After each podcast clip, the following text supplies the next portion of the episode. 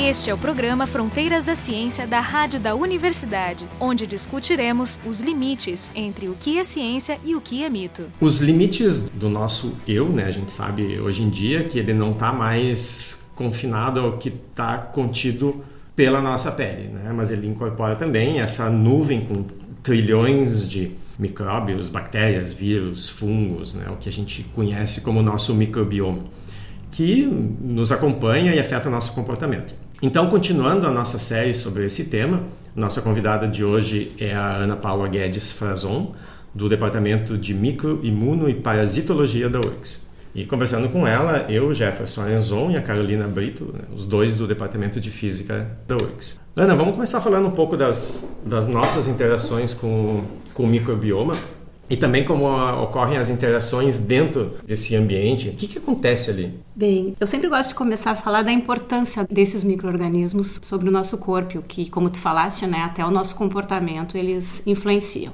Os micro-organismos eles têm uma importância tanto na perpetuação da espécie quanto na evolução da espécie. E essa evolução da espécie foi um trabalho muito interessante que eles fizeram com moscas que eles cresceram as moscas, então dois grupos de moscas em meios de culturas diferentes, um com melaço e outro com amido. Então, esses são meios de cultura, então vão proporcionar o crescimento de micro-organismos. Então, quando eles pegavam essas moscas que cresciam nesses dois grupos e misturavam elas entre si, as moscas se procuravam aquelas que haviam crescido sobre o mesmo meio de cultura. E eles então trataram essas moscas com antibiótico e aí, claro, o que o antibiótico vai fazer? Vai diminuir essa população de micro-organismos e elas então se encontravam de novo, ou até mesmo reduziam essa vontade de se procurar. E dentro dos micro-organismos que eles isolaram, dessas moscas, eles observavam que tinham os lactobacilos. Né? E os lactobacilos é uma bactéria que está em várias partes do corpo, né? E essas bactérias, então, eles observavam o que, que elas faziam? Elas aumentavam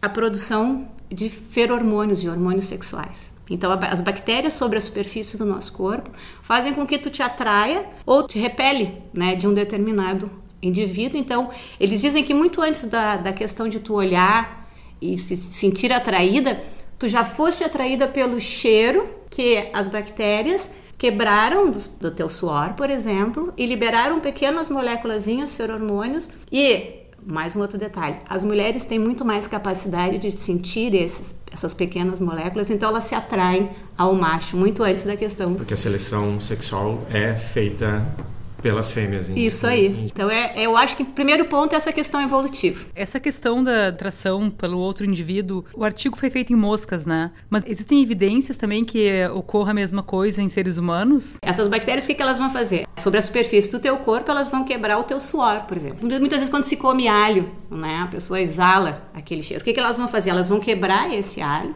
esse subproduto do alho, e gerar um cheiro. Então, vai ser o cheiro do suor, da saliva, do chulé. Então são cheiros que, que a gente não, na verdade, eu acredito muito, Carol, nessa questão da, da química, vamos dizer, né? Mas, por exemplo, se eu estiver dentro de um navio e esse navio estiver indo para Rio Grande e eu disser, não, não, não, eu quero ir para o Caribe, como é que eu, né, um micróbio dentro daquele navio, posso alterar o destino? Ou seja, como é que essas bactérias, mesmo que elas tenham interesse em interagir com as bactérias do outro indivíduo, como é que ela interage tá, ou elas aí, interagem aí... com o meu cérebro para tá. me fazer ser atraído por uma pessoa só por causa das bactérias que estão lá? Ou seja, tu está falando do mecanismo. Isso, exatamente. Tá. Então, isso tem assim, a gente está falando de microbiota da superfície da pele, tá? Então, elas estão aqui por, pelo lado de fora. Essa questão comportamental está mais associado com a microbiota do nosso trato gastrointestinal, do nosso intestino. Que eles já estão tratando agora a microbiota como um órgão, não é simplesmente um conjunto de micro-organismos que estão ali. Como a gente tem uma relação direta do intestino com o cérebro através do, do nervo vago, eles dizem que as bactérias liberam componentes que são muito uh, parecidos com neurotransmissores e vão agir nesses uh, como neurotransmissores, então fazendo com que teu comportamento também altere. Esse, esse neurovago é uma relação intestino é, com a cabeça. Eles dizem até que ela determina o que tu vai comer. Por exemplo, ela está precisando de um determinado, uma determinada proteína e te dá vontade de comer carne. E aí tu vai comer peixe, porque ali tem uma proteína que ela está precisando. Porque ali dentro existem milhões de micro-organismos e eles têm que viver em uma harmonia. Né? Então eles têm que competir por espaço, não pode deixar um crescer mais do que o outro, porque no momento que um cresce mais do que o outro, ele acaba dominando. Pode parecer aos olhos das outras pessoas que a gente não seja perfeito, mas aos micro-organismos a gente é perfeito, porque a gente tem temperatura, umidade e os nutrientes necessários para o crescimento deles. Comigo. Então, se ele deixar o outro proliferar mais, ele vai perder espaço. Então, eles têm essa questão de se organizar. Então, quando ele começa a ver que está um crescendo mais, ele, não, vou precisar eu crescer. E o crescimento significa multiplicação celular. E essa multiplicação se dá em cima de nutrientes que são disponibilizados para ele. Então, mas isso eu não entendo, porque essa informação é uma informação não local. Né? Para eu saber, né, uma espécie de bactéria, saber que uma outra espécie tem uma densidade ah, mas maior. eles têm, existe uma comunicação entre as bactérias. Chama-se de quorum sensing. São pequenas moléculas e elas se comunicam. Mas é, um, mas é um sinal químico que elas enviam, assim, tipo, existe, por exemplo, existe agora uma superpopulação de uma dada bactéria e aí essa, ela, ela emite mais sinal e de maneira que, para controlar, é, uma outro tipo de um outro tipo de bactéria vai tomar conta seria mais isso ou menos e tu não pode esquecer mecanismo? Carol que isso está dentro de um de um animal e tu tem um sistema imune também Pois, pois, é, via sistema imune também tem uma, tem uma, elas têm uma relação importante com o nosso sistema tu, imunitário. Muito, muito. Né? Eu digo assim, ó, tu imagina que tu tem trilhões de bactérias no teu intestino, né? E tu não adoece. Mas o intestino está do lado de fora do corpo. Tecnicamente está do lado de fora, não está na corrente sanguínea. Ah, não, não, onde não. Onde está o nosso sistema imune. Então, como é que Não, mas existe, comunicam? não, existe, existe. Tu tens então as vilosidades, tu tem células ali, né? Daí tu tem as células da vilosidade, tem o muco, elas ficam aderidas a essa superfície.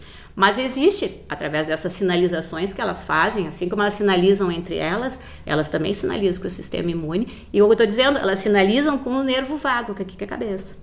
As mesmas moléculas que elas usam para se comunicar cada, entre Não, si. não, cada molécula tem uma, uma função, né? São moléculas sinalizadoras, cada uma vai sinalizar uma coisa.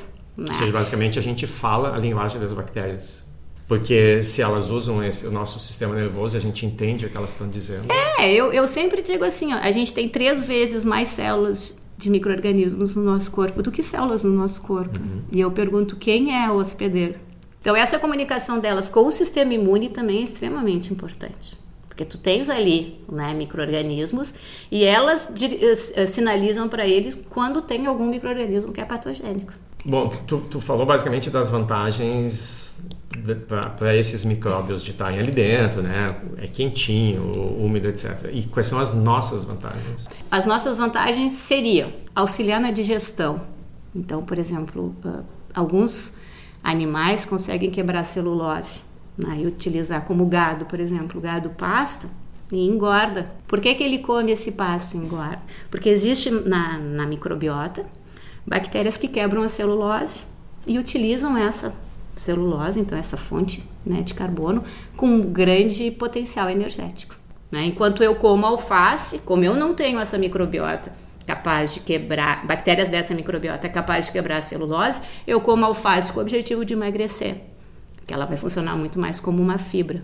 Elas têm uma vantagem em utilizar né, e quebrar determinadas moléculas que o nosso que o sistema digestivo não pode quebrar. E aí elas utilizam mais, retiram mais os nutrientes ainda dessa, desses alimentos. Tem algumas também que, que sintetizam vitaminas, né? Sim, elas produzem vitamina K, vitamina B. Só que o que, que acontece também, Carol? Essa produção de vitaminas acontece mais no final da porção do intestino e a nossa maior absorção é no início. Então a gente observa muitos animais comendo, uh, fazendo coprofagia, que é comer as suas próprias fezes.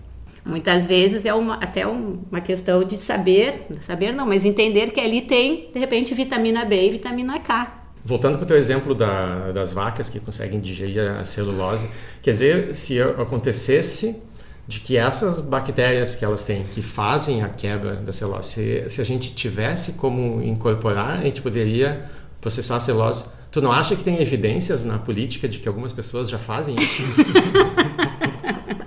Mas essas, bactérias, ah, pegando o gancho da pergunta do Jefferson, essas bactérias, se eventualmente fossem transferidas para o organismo humano, elas sobreviveriam na gente? É, aí tu terias que. que porque é, quando a gente fala em microbiota, a gente está falando de um grupo, né? Como o Jefferson falou no início. É bactéria, é fungos, são vírus e, pequeno, e parasitas também, pequenos parasitas microscópicos, né? Então não é um grupo só. Ao momento que eu colocar ela nessa dentro dessa eu tenho que adaptar ela dentro dessa comunidade. Eu acho, Carol, que seria assim de repente uma forma de se acabar com a fome, né? Se tu pudesse pegar essa bactéria, é. né, e introduzir ela na microbiota, as pessoas poderiam comer alface e tirar a energia do alface, não só a fibra. Mas aí tu tens a questão hospedeiro, a bactéria para se aderir às células do intestino, ela precisa ter receptores celulares no hospedeiro para que ocorra essa ligação. A quantidade de micro-organismos que a gente bota através da nossa principal porta de entrada, que é a boca. Tu vai comer um alface, ou um, um legumes, ou um alimento, tu não sabe como ele foi processado e de que forma ele foi manipulado. Então ali e tem micro-organismos, não existe um local onde não exista né, micro-organismo. Tu bota isso diariamente através da tua principal porta de entrada. E quando chega ali, né, tu poderia ter diarreia o dia inteiro. Mas tu não tens, por quê? Porque muitas dessas células que entram não conseguem se aderir ou porque não tem receptores. E aí entra uma, o início da nossa pergunta, a importância dessa microbiota para nós, na nossa proteção. Um microorganismo que mata o seu hospedeiro, ele não é um microorganismo inteligente, porque ele depende daquele hospedeiro. Ele tem que evoluir, né, junto com aquele hospedeiro. Então, elas quando entra essa, essa, essa, esse alimento com composto cheio de micro-organismos, elas já estão ali então como uma barreira protetiva. E o que, que elas fazem? Primeiro, uma questão física. São várias células já todas aderidas ao, ao, ao epitélio ali, né, as vilosidades. Além do que, existem bactérias que produzem compostos com atividade antimicrobiana, que são as bacteriocinas, né, que a gente acha muito nos probióticos. Detectando a presença de um microorganismo que não é uh, simbionte, ela produz com o objetivo de matar essa outra bactéria. Outra coisa que elas fazem, elas produzem compostos extremamente ácidos, alterando o pH do intestino, que é neutro. Quando elas fazem isso, também mata as outras bactérias. Então. E os... a gente tem azia? Ou não, não, não, não, não. Não chega porque está aqui no intestino, né? Seria uma hum. coisa mais de estômago. Então, como tu perguntaste, né, Jefferson, para nós, então, pensando que ela, tá, elas estão nos protegendo diariamente, quantidade de micro-organismos que entram pela. E a gente não tem diarreia todos os dias. Né? De vez em quando a gente tem. E o que, que é essa diarreia? É quando ocorre um desequilíbrio nessa microbiota. Seja porque tu tomaste um antibiótico. E aí tu vai afetar ela diretamente. Porque ao tomar um antibiótico, tu vai reduzir essa população. E aí a gente causa uma disbiose, que é um desequilíbrio. Ou um vírus uh, vírus com características de causar uh, doenças gastrointestinais. Também desequilibra essa microbiota. Então, uma das coisas que se faz é se reestabelece essa microbiota, muitas vezes utilizando os probióticos que são já bactérias adaptadas a viver no nosso trato gastrointestinal. Seriam bactérias genéricas que qualquer pessoa poderia. Porque, em é. princípio, tem diferenças entre as pessoas. Né? Claro, tem até uma ideia de daqui a pouco tu teres a tua microbiota como um fator de identificação, assim como tu tem na tua carteira de identidade, CPF, a composição da tua microbiota. Mas ela né? não evolui com o tempo? Ela altera. Existe, existe duas linhas de pensamento, uma que diz que a gente adquire a microbiota no momento do nascimento e a outra que tenta dizer que não, já existe uma pequena contaminação de micro-organismos já dentro do útero, que o útero não seria uma, um ambiente totalmente estéreo. Um grupo de pesquisadores do Canadá fez um review e avaliou esses trabalhos. Então, assim, essa hipótese de que haveria uma certa contaminação já dentro do útero, eles pegaram e pegaram o mecônio, aquelas as fezes que saem, uhum. né? Aquela primeira fezes que sai do feto. Do feto. E, e dentro da placenta também, identificaram alguns micro-organismos. Esse grupo, então, avaliou os trabalhos que, que, que dizem que não, que o que, a, que o teu início da tua aquisição e a presença de micro-organismos vai ocorrer dentro do, do canal vaginal. O microbioma da vagina é muito diferente do microbioma da pele da mãe, que não possa ser compensado depois do nascimento. Não, aí, claro. Então, esse é o primeiro contato tá? Que aí vão ser as bactérias que vão fazer parte da tua microbiota da boca e aí os lactobacilos junto lá no, no trato gastrointestinal. Aí depois tem a questão da amamentação. Como eu disse, a microbiota da tua pele, ao pegar o bebê, tu começas a colonizar ele com essas populações. E à medida então que a criança vai crescendo, e aí vai, vai dando preferências a um determinado tipo de alimento, a sua microbiota vai se determinando. Então, eu digo assim, tem fases onde ocorre uma grande troca de microbiota ali na, na pré-adolescência. Então, uh, tem a questão de, de uh, namorar. Eles dizem até que os casais têm uma microbiota do casal. O que eles têm observado é assim, animais de cativeiro e animais selvagens. Os animais de cativeiro, eles têm uma menor diversidade de micro-organismos. Por quê? Porque eles têm a mesma, recebem sempre a mesma alimentação. Então, aquilo faz com que a microbiota deles seja. Agora, os animais selvagens, não, eles têm que sair em busca, eles não sabem o que, que eles vão encontrar naquele dia para comer. Então, a diversidade de micro-organismos dentro das fezes deles é maior. Sempre que eu escuto toda essa influência das, da microbiota no nosso comportamento, seja, por exemplo, com relação ao nosso estresse ou com relação à depressão, né, que também tem estudos que mostram que está ligado. E eu sempre me, me, pergunto assim, bom, mas o comportamento de uma pessoa, por exemplo, ser depressivo é um comportamento que é mais perene, digamos assim, é um comportamento a longo prazo. E eu sempre me digo assim, bom, o fato da microbiota influenciar nisso aí significa dizer que a microbiota também tem que ter uma certa, um certo padrão de longo prazo. Quer dizer, eu não posso destruir a minha microbiota em, sei lá, só porque eu tomei, comi um alimento ou porque eu tomei um antibiótico e aquilo acabou com tudo. Quer dizer, mesmo que eu mate algumas bactérias ao tomar um antibiótico, por exemplo, eu imagino que exista uma certa, uma certa constância dentro da minha microbiota que garanta todo esse meu comportamento mais perene. A questão é a seguinte, o que, que eles observam, né? É, em relação à composição, tu vais ter mais ou menos a mesma composição. O que pode alterar é a quantidade de determinados grupos. Né? Então, como eu falei, os nutrientes vão fazer com que algumas proliferem mais do que as outras. E o que, que eles observam desses grupos? Por exemplo, hoje em dia, como até o Jefferson falou no início, eu não sou mais eu, agora é o nós. Então, essa, essa distribuição vai acontecer. Eu vou ter populações, mas o que, que eles observam é que tem algumas doenças na qual se associa uma maior ou uma menor quantidade de determinados grupos de bactérias. E essas associações eles tentam fazer junto com toda a fisiologia do hospedeiro, mas também associando hoje em dia essa composição de microbiota. Então eles botam, eles veem assim, diabetes, obesidade, né? A obesidade já se viu que existem dois grupos que são os firmicutes e os bacteroidetes. São dois grupos de bactérias, dois filos importantes. As pessoas obesas têm mais firmicutes do que bacteroidetes na microbiota dela.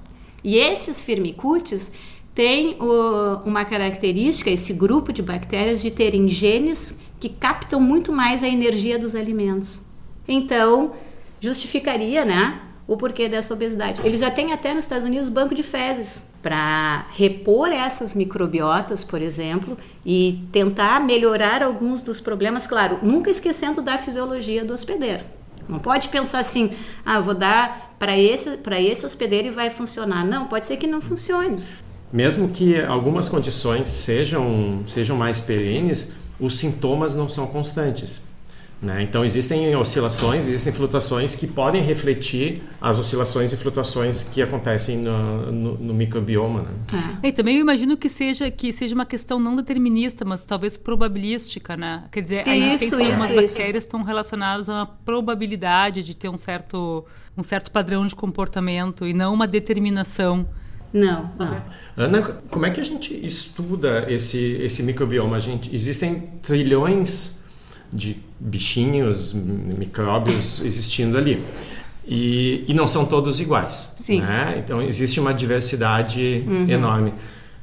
Não deve, a gente não deve estudar um por um. Como é que se estuda? Como é que a gente sabe? Como é que a gente eh, quantifica, quantifica. e tem uma ideia da diversidade? Sim. Quais são os aparelhos? Quais são os é. experimentos que a gente o, faz? Antigamente, né, a gente fazia a determinação dessa microbiota em cima das bactérias ditas cultiváveis.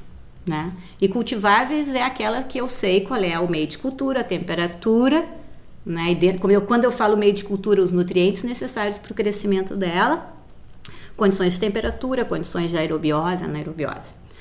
Só que aí, esses, esses, estudos antigos que se fazia sobre a microbiota, tu só determinava as cultiváveis na quais tu sabia que ela era cultivável. Isso então fazia com que a gente pudesse determinar em torno de 20%. Hoje em dia, a gente tem, então, as análises de sequenciamento de uh, última geração, no qual a gente pega essas fezes e a gente extrai o que a gente chama de DNA total. Então, dentro daquelas fezes, eu vou extrair DNA das células do hospedeiro, DNA do que ele comeu, DNA dos parasitas que estavam ali dentro, DNA dos fungos que estavam ali dentro e DNA das bactérias que estavam ali dentro.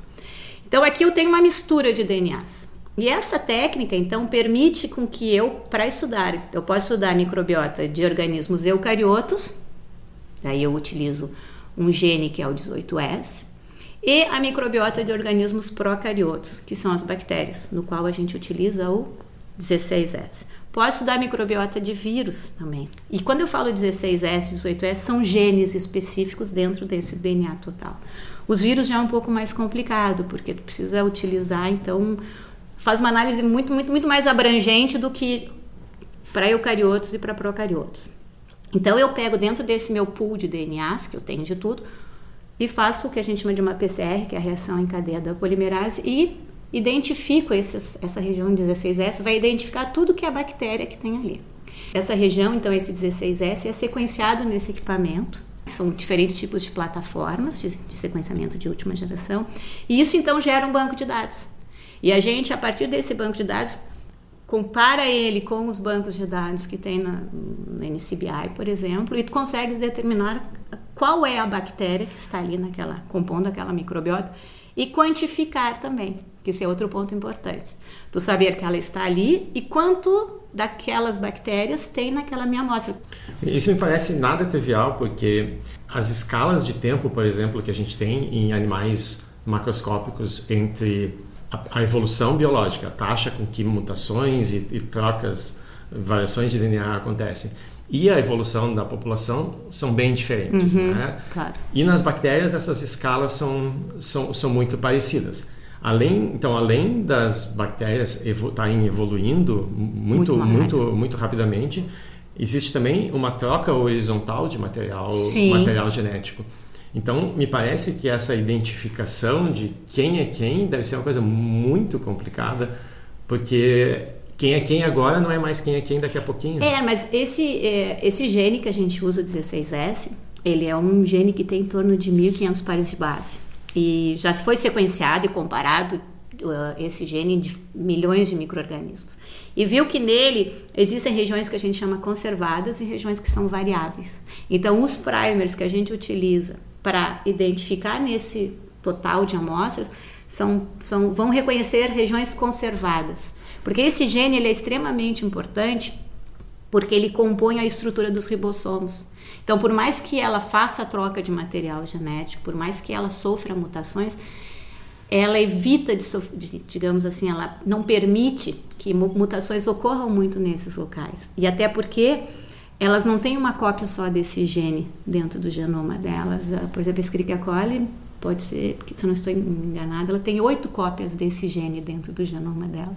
Então, vai ter que ter muito azar para que ocorra mutações em todos eles ao mesmo tempo. Mas vocês determinam a diversidade genética das bactérias e a partir daí dá para reconstruir quais são as bactérias que estão ali? Sim, a gente, além de determinar qual é a composição, a gente pode determinar também qual é a funcionalidade dessas bactérias ali dentro. É, eu recebo esses dados Aí a gente faz uma limpa. E aí eu tenho, então, dependendo da plataforma que eu for usar, vai ser fragmentos de 200 ou 400 pares de base.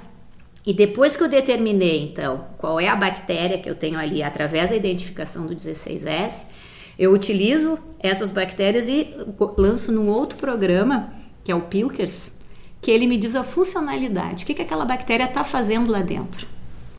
Tu acha que no futuro, então, nós teremos um teste, da, um teste genético da nossa microbiota, quase como a gente tem um teste de sangue, um exame de sangue hoje em dia? Uh, eu até achei meio, né, meio uh, ilusório demais, mas eu, como eu falei antes, eles querem determinar, a partir da tua microbiota, uma identidade tua. Só que eu penso assim também, a microbiota, eh, eu altero ela muitas vezes, né? Eu acho que é muito difícil tu querer determinar. Então, assim, uma, uma o Jefferson, a microbiota dele é essa. Pode ser muito mais na, na composição do que na quantidade, né? Sim, se eu quiser cometer um crime, por exemplo, além de botar luvas, eu vou ter que tomar um antibiótico. Isso, né? isso. Não pode sair. É, porque pode ser que as luvas tirem as tuas digitais, mas a tua microbiota estiver ali, tu tá condenado. E tu, tu tinha mencionado a importância da, de receber, na hora do nascimento, na passagem pelo trato vaginal, de receber as as bactérias, os micróbios da mãe. Como é que funciona em, em, animais não mamíferos, né? Por exemplo, uma galinha que nasce dentro de um ovo. Ah, esse é muito interessante também. Que esses animais, na verdade, ao nascerem, né, eles têm que quebrar aquela casca. Ao quebrar a casca, existe uma microbiota sobre a casca. Para esses animais que não nascem né, através do canal vaginal, a composição dessa microbiota é feita a partir do ninho que a gente sempre pensa, tem aqueles animais também, como os pinguins, né, que regurgitam, né, os pais regurgitam o que eles comem para dentro do, do, do pro filhote. Então seria uma fonte de iniciar a sua composição da sua microbiota nesses animais. E o, e o conhecimento sobre a microbiota do, de animais selvagens pode ser útil de alguma maneira para manejo, conservação sim, desses animais? Sim, sim. Uh, o que a gente tem é muito pouco ainda. A gente está iniciando esse, essa trajetória de animais selvagens, principalmente pelo fato de ter dificuldade de conseguir amostras. Mas esse estudo é extremamente importante porque tu consegue, primeiro ponto, se eu souber a composição da microbiota nos animais selvagens e eu vou estudando essa microbiota ao longo dos anos, eu consigo observar que, que é o efeito do homem sobre a natureza pode influenciar nessa microbiota? É, os efeitos antropogênicos que a gente fala, então de contaminação de oceanos, contaminação de corpos hídricos, contaminação do solo, o que, que isso está influenciando na microbiota daquele animal que está ali. E outro ponto é, eles estudam também essa microbiota, porque daí eu tenho uma ideia da composição de um animal selvagem e faço uma readaptação de um animal de cativeiro, porque quando tu pega um animal de cativeiro e quer botar ele numa vida livre, as chances de sobrevivência dele são mínimas, né? Porque, voltando no início da conversa, né? não é o eu, é nós. Então não adianta só o animal estar em boas condições físicas. Se de repente na microbiota dele falta alguma bactéria que ele vai encontrar um determinado alimento na vida livre que ele nunca se deparou na vida de cativeiro. E ele poderia retirar nutrientes daquele alimento, só que ele fica de certa forma em desvantagem, por quê? Porque na sua microbiota está faltando micro-organismos que poderiam auxiliar ele na captura desses nutrientes.